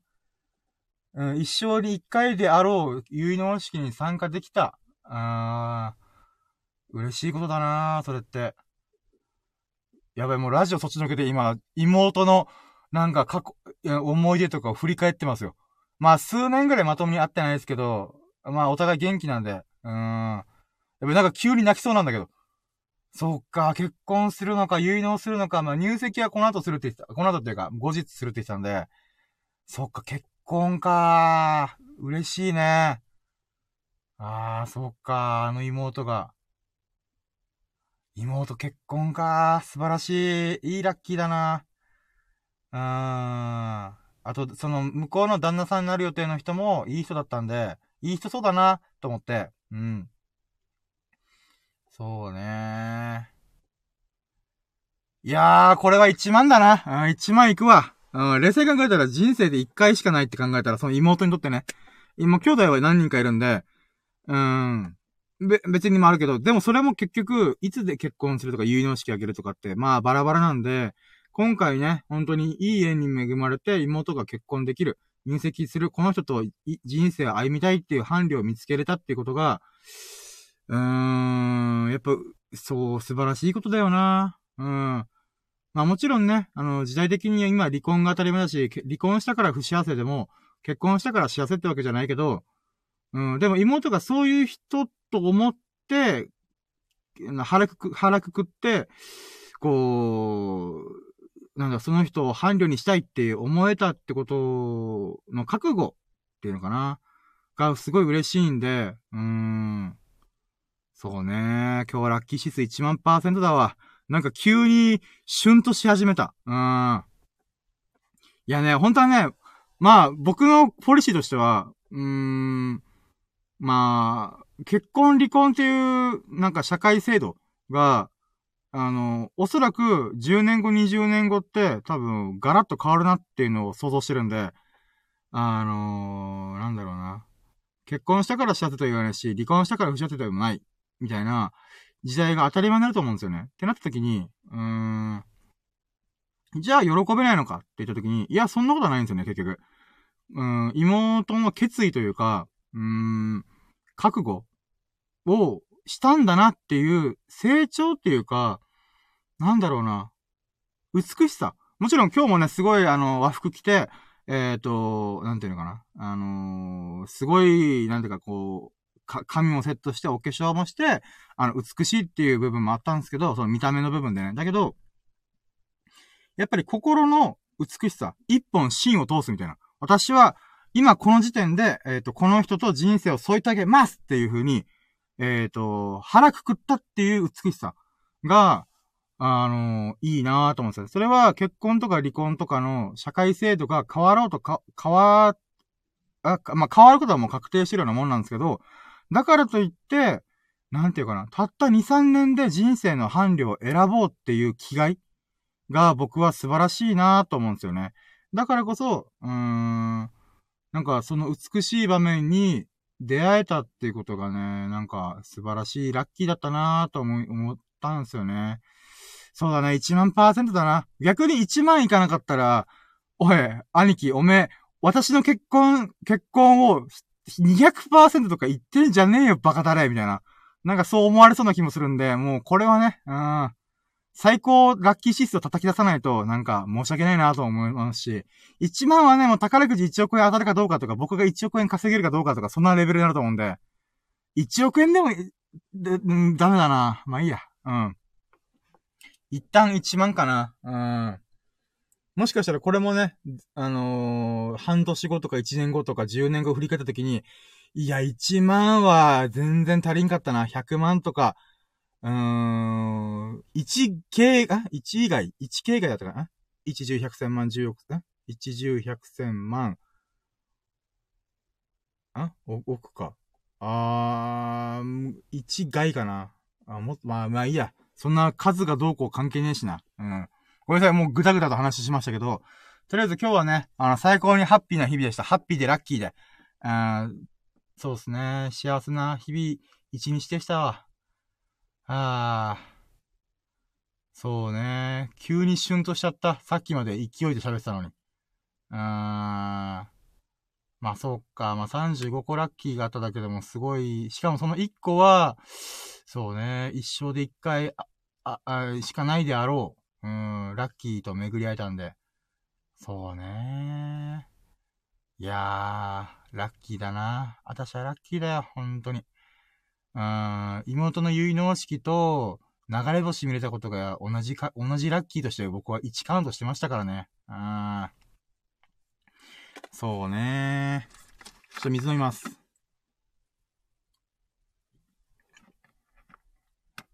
あー、美味しい。あー、ということでまあ、一旦今日のラッキー、振り返、ラッキーラジのメイン企画は終わりっすかね。1万パーセント突破しましたっていう。うーん。そうね。あとは、まあ、ラッキートークしましょうかね。うーん。うーん。ラッキートークっていうのは、シンプルにラッキーにまつわる何か話を適当に僕が思いついた限りを言うみたいな。って感じなんですけど、まあ、これもね、18回もやってるとね、秀樹さんともめっちゃ喋ってて、もうネタないよねみたいな。もうラッキーはもう限界ですわみたいな。ラッキーに関する話ってないよねみたいな。っていうのはあるんですけど、なんかね、僕が運に興味持った一言があって、その話を久々にしようかなと思ってます。あのね、確かね、松下幸之助という偉大な経営者がいて、えっ、ー、と、パナソニックの初あ、創業者だったかな。うん。この人はね、ま、いろいろ、うん、賛否ある部分もあるんですけど、基本的には、3の方が多いですね。素晴らしいっていう評価をする人が多いんですけど、じゃあ、松下幸之助のいいくつかあるエピソード、有名なエピソードの中で一つ、一つ挙げるのが、うん、これね、これ間違ってたらごめんなさいなんだけど、多分松下が、松下幸之助さんだったはず。面接するときに、最後の質問だったかなまあ、質問の一個に、あの、その面接者、この学生だったりとか、新卒で採用するとか何でもいいんだけど、あの時に、あの、必ず聞くのは、君は自分が運がいいと思いますかっていう質問をするらしいんですよ。そういうニュアンスの質問をするんですね。で、そこで、いやー、僕はね、半々なんですよね、とか、いや、僕、運悪いんすよね、とか言ったやつは基本落とすらしいんですよ。で、運がいい、私、僕は運がいいですって言い切るやつは採用したらしいんですよ。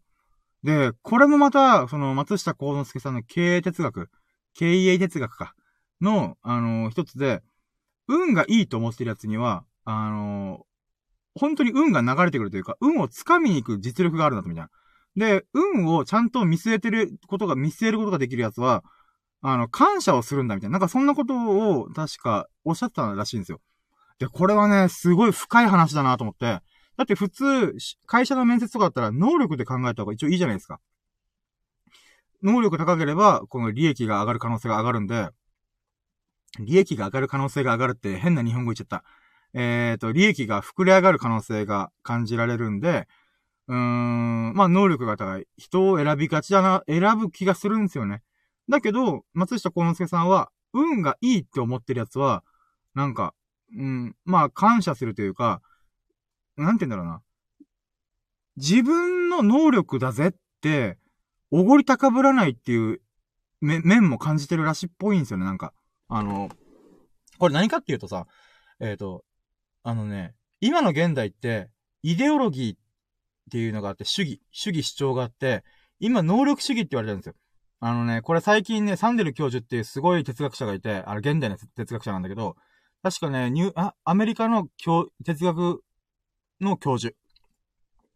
なんですけど、その人が本を出して、えーと、1年前かな、ちょっと最近すごい有名になってるんですけど、運も実力のうち、能力主義社会だったかな？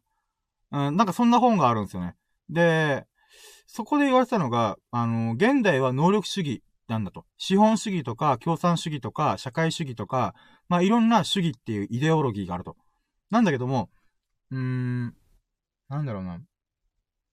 この能力主義っていうのは非常に危険なんだと。何が危険かっていうと、すべて自分の能力、努力したおかげだって言い切る人が多いんですよね。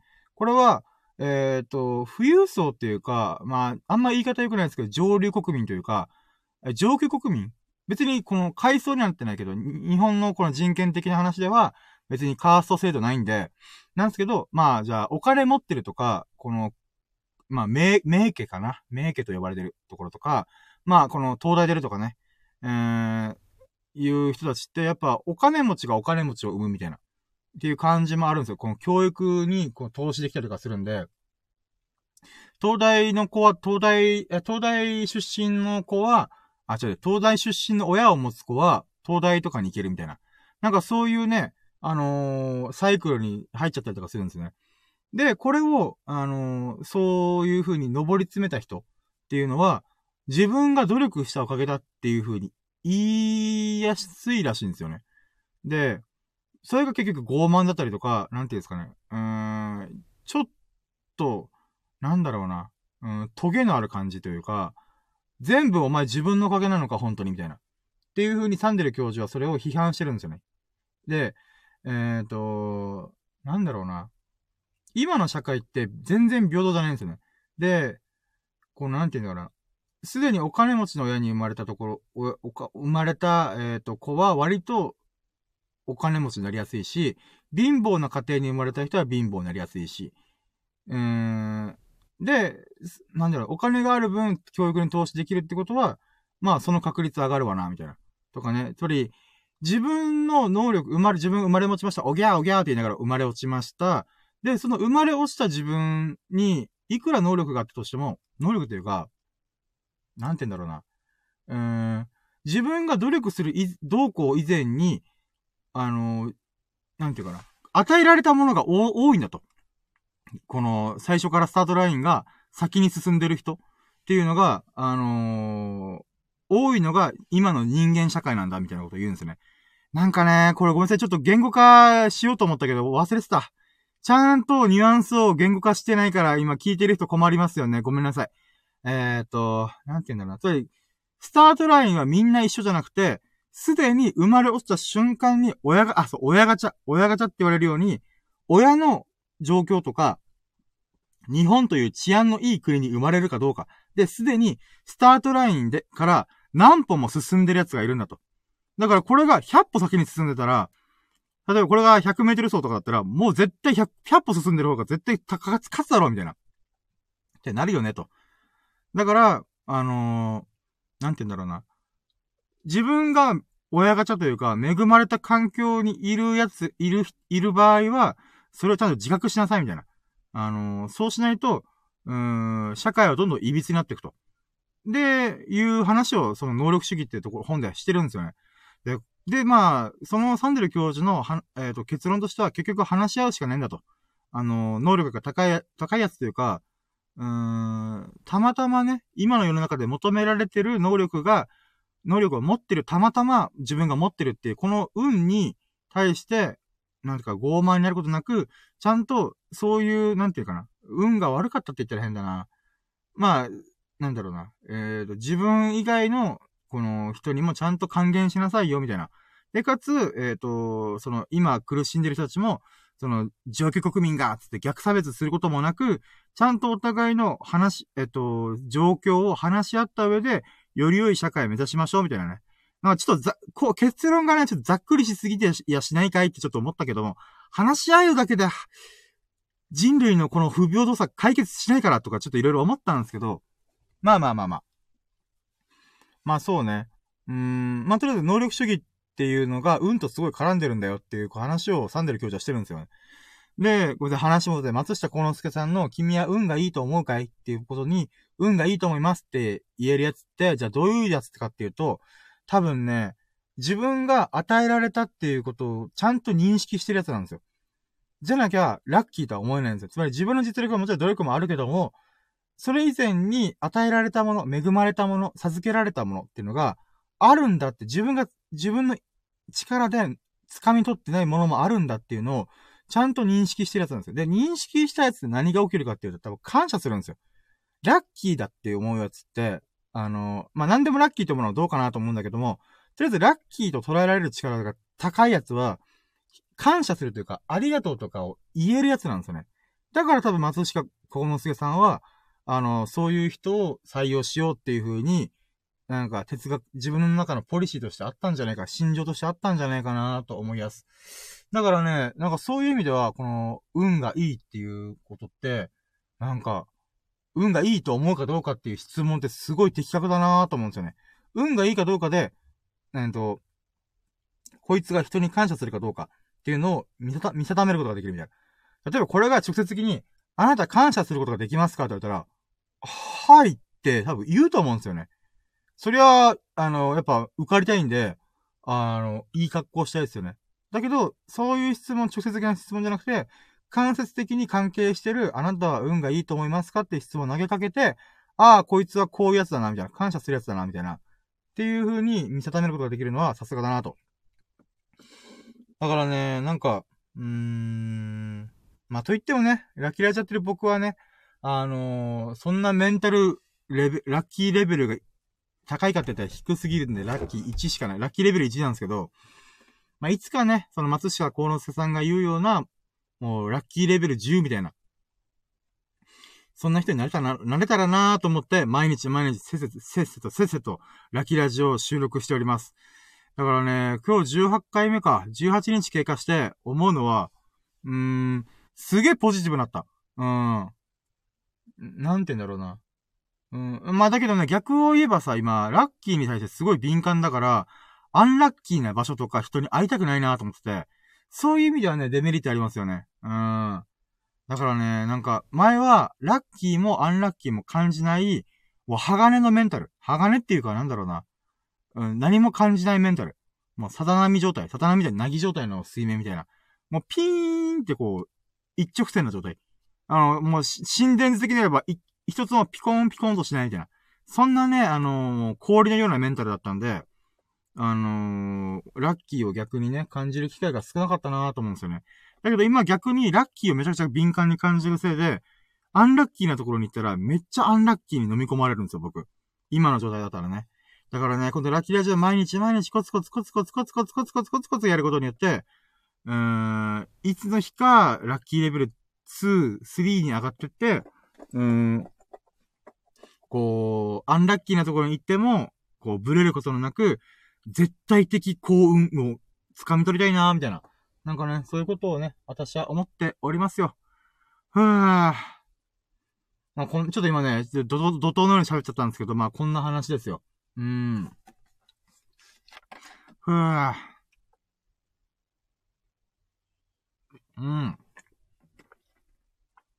ていうか、思ったのが、16屋さんの、多分もう抜けちゃったかな。16屋さんの、あの、ラッキー聞きたかった。もうね、自分のラッキーカウントに必死ですぎて、人様のこうコメントくれたっていうありがたい人のラッキーを聞きそびれるっていうね、まさかの失態で大失態ですよ。うーん。でも大失態があるからこそ、次、コメントをね、結構くれる方がいてくれたら、その人にちゃんとラッキーを聞こうって、この失敗からね、うん。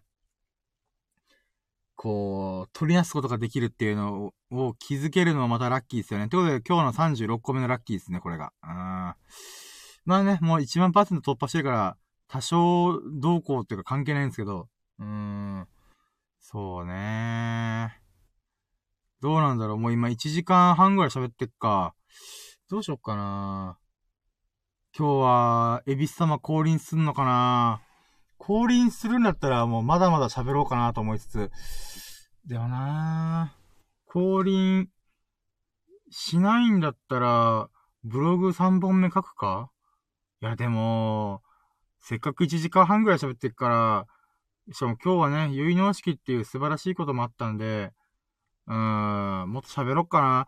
まあ、喋ろっかなっつっても、ラッキートーク何があったかな？うーん、そうね。なんかほんと、秀樹さんとね、しょっちゅう喋ってるせいで、もうすっからかんすぎてね、今。うーん。そうね。でも何があるかなあー、でも昨日話したやつでちょっともうちょい深掘ってみようかな。あのね、ラッキーって、神様とすごい近、近いんですよ。結びついてるんですよね。あ、これはね、急に僕がね、あの、ぶっ込んだこと言ったんで、ぶっ飛んだ人とは思ってほしくないんですけど、人間の、えっ、ー、と、人類が、こう、発展していく中で、必ずどの人類も、人類のコミュニティも、大陸をまたいだところで、必ず神という存在を作り出すんですよね。神というか仏というか、何でもいいんですけど、超常、自分たちの、この、よりさらに超次元な存在を作るんですよ。で、それはもちろん科学が発展しなかったゆえに、あのー、なんて言うんだろうな。うん、そういう神、例えば雷が降りました、ゼウス登場ですかみたいな。ゼウスのたたりじゃんみたいな。そういう風に、うーん、その、説明ができない。当時の科学技術では説明ができないものに対して、あの、神と結びつけるっていうのあったんですけど、でもね、多分、それって分かりやすい神の登場の仕方なんですけど、一番、なんで神という存在を作りたかったっていうのは、人間が多分、運というものを掴みあぐれてるからじゃないかなと思うんですよね。ラッキーとか、アンラッキーとかね。うん。で、じゃあこれがなんで神様に繋がるかっていうと、僕はね、神というものがね、存在はしてないと思うんですよね。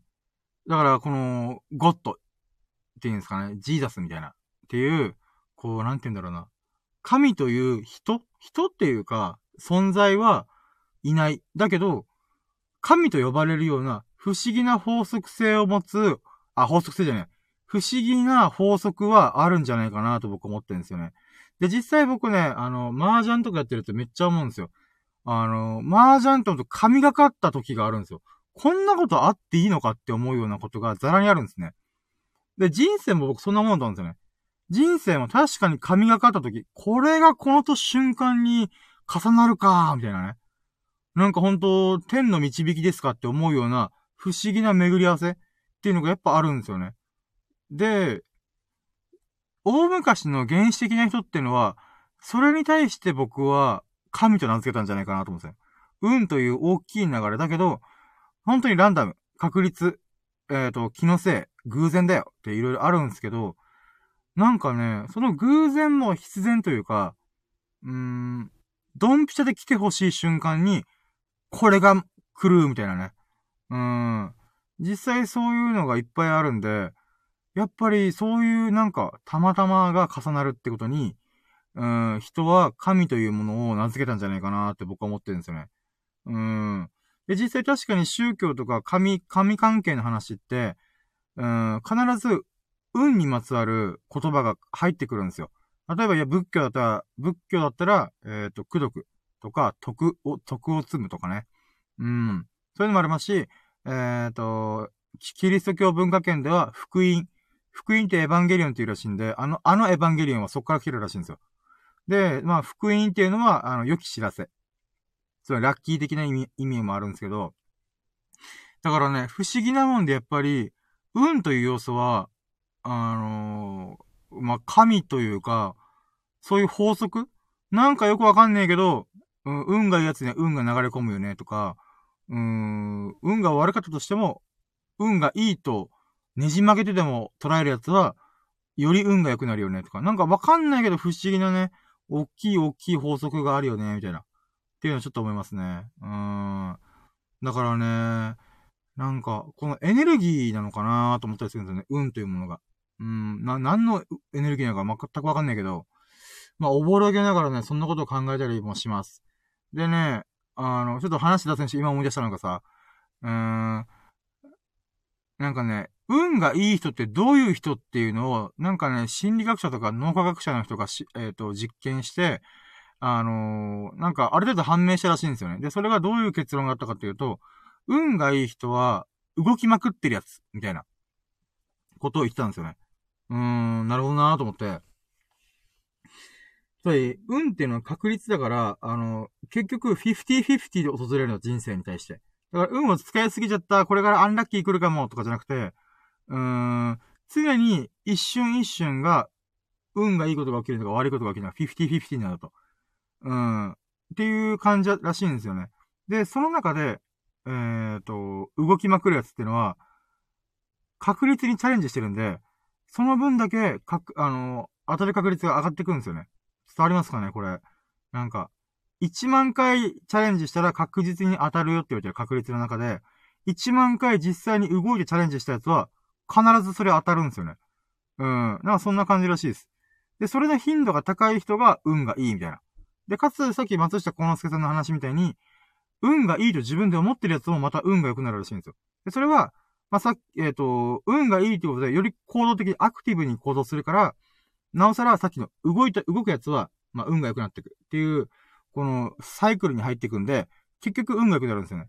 だからまあ、最終的には、この行動するというか、こう、突っ込んでいくやつが、運を掴み取れるみたいな、いう話らしいんですよね。で、その運を掴み取るメンタルが自分が運がいいと思ってるかどうか、みたいなね。なんかそういう感じでもあるらしいんですよね。うーん。だからね、行動した方が、やっぱラッキーになりやすいんだろうなーっていうのを改めて思いますね。うーん。まあ、確率の話で言えば本当にね、麻雀とかでも国士無双のやりたいんだったら、ずーっと国士無双のハイパイというか、来るまで、ずーっとそれやってればいいんで、もう負けまくってもね。極端に言えば、国士無双出したいんだ何よりもって言うんだったら、そうすりゃ必ず出るんで、うーん。だからね、なんか、改めてやっぱ行動するって大事なんだなと思いましたね。運をつかむ上でも自分の人生変える上でも、何かしら、こう、突っ込んで、この、チャレンジ回数を上げていく。それだけしか運を上げる方法はないみたいな感じなのかなと思ったり。うん。あー、寒くなってきた。あー、でもね、なんか行動とかアクションを起こすっていう話で言うならば、あなんかね、今日、いい動画見たのよ。あの、ホリエモンの動画僕、時々、あ、時々よく見てんのよ。で、今日はね、グラビアアイドルと対談するみたいな。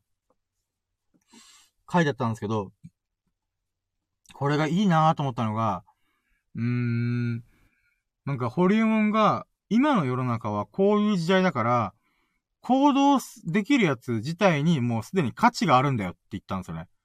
なんか僕この言葉をね、ホリエモンから聞けただけでも、なんかちょっと良かったなと思ってさ。なんでかって僕ホリエモン結構好きなのよ。で、ホリエモンが言ってる思想のもとで結構動いてる節もあるのね。とりあえず動けみたいな。うーん。あの、未来のことも考えるな、過去のことも考えるな、今動けみたいな。っていう言葉もあるぐらいなんで、なんかね、実際そのメンタルでやってたら、成果とか結果には結びついてないけど、まだね、お金がガッポガッポっていうのはならないけども、でも明らかにこの1年ね、ノートとかブログとかラジオとか、あーだこうだいろいろ動きまくった結果、少なくともこの1年はね、僕はね、誇らしい1年を過ごしたなと思ってるんですよね。だってもう30数年僕はもう、こう何かチャレンジすることもなければ、このぐだぐだぐだぐだなんかよくわからんことをしてたと。だけどその時間を全部さっぴいて、ブログを書いたり、ラジオやったり、グッズを作ったり、イラストを書いたり、何かしら生産的なアクションを起こして、で、SNS でも下手なりフォロワーも超少ないけど、こう、コツコツコツコツやって、まあ、なんて言うんだろうな。うーん。なんか、充実した日々を過ごせてるんですよね。もうそれだけでね、私はラッキーだなと思いますし、かつ、ホリエモンとか中田敦彦さんとか西野明宏さんとかね、そういう今と、今をとき、あと、今ときめくっていうか、次の時代を切り開く。えー、っと、人々が言ってる共通するメッセージに対して、あのー、僕も、こう、そのレールの上に乗っかれてるのかな、みたいな。レールというか、道の上、うん、その人たちが通ってきた道の上をちゃんと歩けてるのかな、みたいなね。うん。だからね、ほんと行動することってほんと大事だよな、みたいなね、ことをね、ほんと三十数年かけて気づきました、やっと。だからね、ほんとこれはね、二十歳ぐらいの時にちゃんと分かった上で、うん、動けてればね、僕は今頃億万長者は絶対もうなってますもん。今から40、40代にかけて、10年かけて億万長者か。まあまあまあまあ、みたいな。若、今の若者ね、ほんと素晴らしいなと僕思うんですよね。あの、Z 世代。あの、ほんと今25とか10代の人たちか。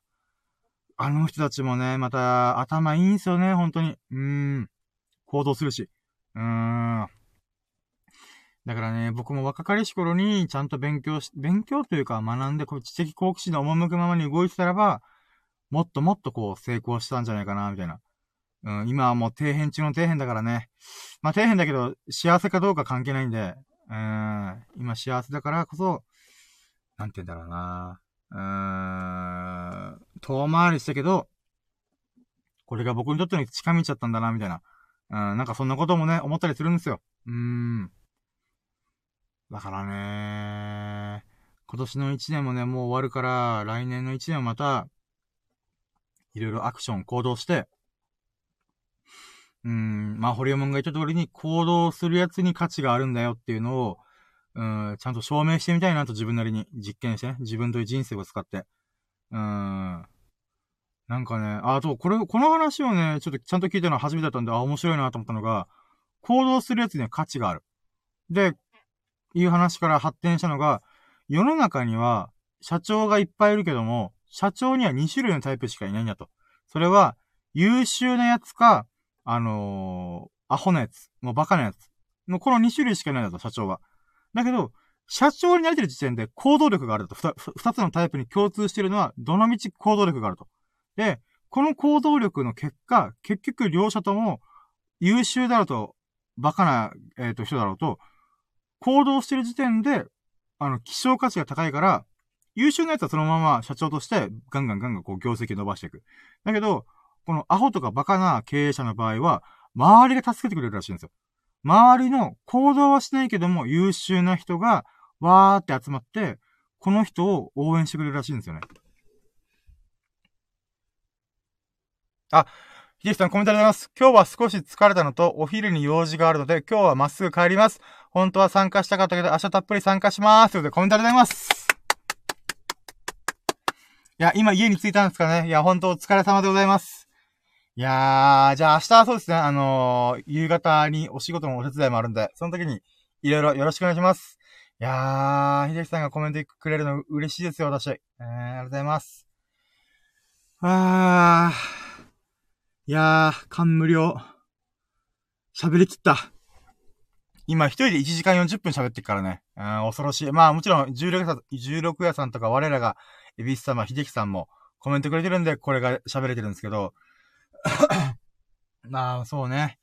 じゃあ、秀樹さんもね、ちょっと今日は忙しいってことで、僕もね、もう6時になってるんで、夜明けぜよ。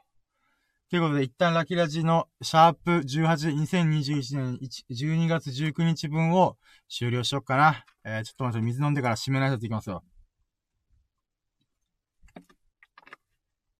あふぅ、喋ったー。よう喋れるよね、僕。自分で言うの自画自賛だけど、面白いかどうか別として、とりあえずこんだけ長時間喋れるのって結構みんなにびっくりされることは、ちょっと鼻高々。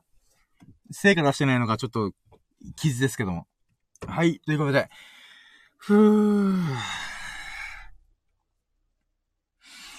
はい、ということでご清聴いただき、本当に本当にありがとうございます。えっ、ー、と、ライブ配信で聞いてくれる方、アーカイブで聞いてくれる方、本当にね、あの、ここまで1時間40分聞いてくれるって、まあ、すごいですよ。いや、本当ありがとうございます。でね、あの、面白いと思ってくれましたら、いいねやフォローいただけますと、私すごいラッキーをか噛み締めることができます。本当にありがとうございます。で、あとは冒頭にも言った通りに皆様のラッキーを随時お待ちしておりますので、あのー、ライブ配信でコメントいただくか、アーカイブにコメントいただくか、レターをいただくか、もう何でもいいので、あの、ツイッターに僕、あのー、なんでコメントいただけば何でもいいんで、あの、ぜひ皆さんのラッキーをお聞かせくださいませ。あーということでね、あのー、皆様がほがらかな日々を謳歌することを心の底から祈っております。Thank you for listening. Have a nice day! お疲れ様でした。ありがとうございます。皆様が幸多き日々を過ごすことを祈っております。あー、疲れたいやー、喋った。この後ブログ書いて、9時から草刈りですよ、私は。あー、頑張ります。ひじきさんも本当にありがとうございます。16屋さん、16屋さんも本当にありがとうございます。ということで、また明日会いましょう。終了。ありがとうございました。